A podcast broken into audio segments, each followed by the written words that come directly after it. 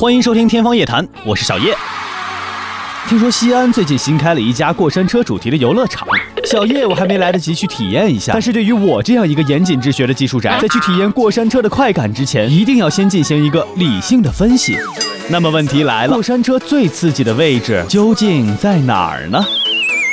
说到这儿，相信很多人都会认为，那还用说吗？当然是第一排最恐怖了啊 s c o y 别推我啊！该死，我不要坐第一排，呃，吓死宝宝了。说完这些话，你找到了一个你认为相对平稳且不那么恐怖的地方，最后一排，蜷缩在那里，忐忑的等着过山车启动，心里默默的念着啊，妈妈，我好怕怕。嗖的一声，过山车冲了出去。嗯哈哈哈哈哈！其实我想说的是，过山车最恐怖的位置就是最后一排最后一排。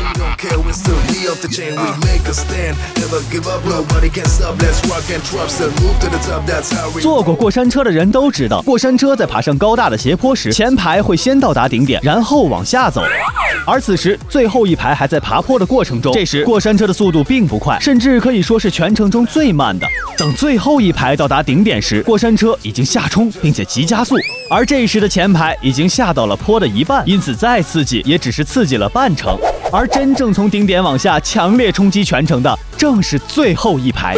当然，其实也并非这么绝对。坐在第一排，前面空无一物的视觉刺激，也是最后一排不能比的啦。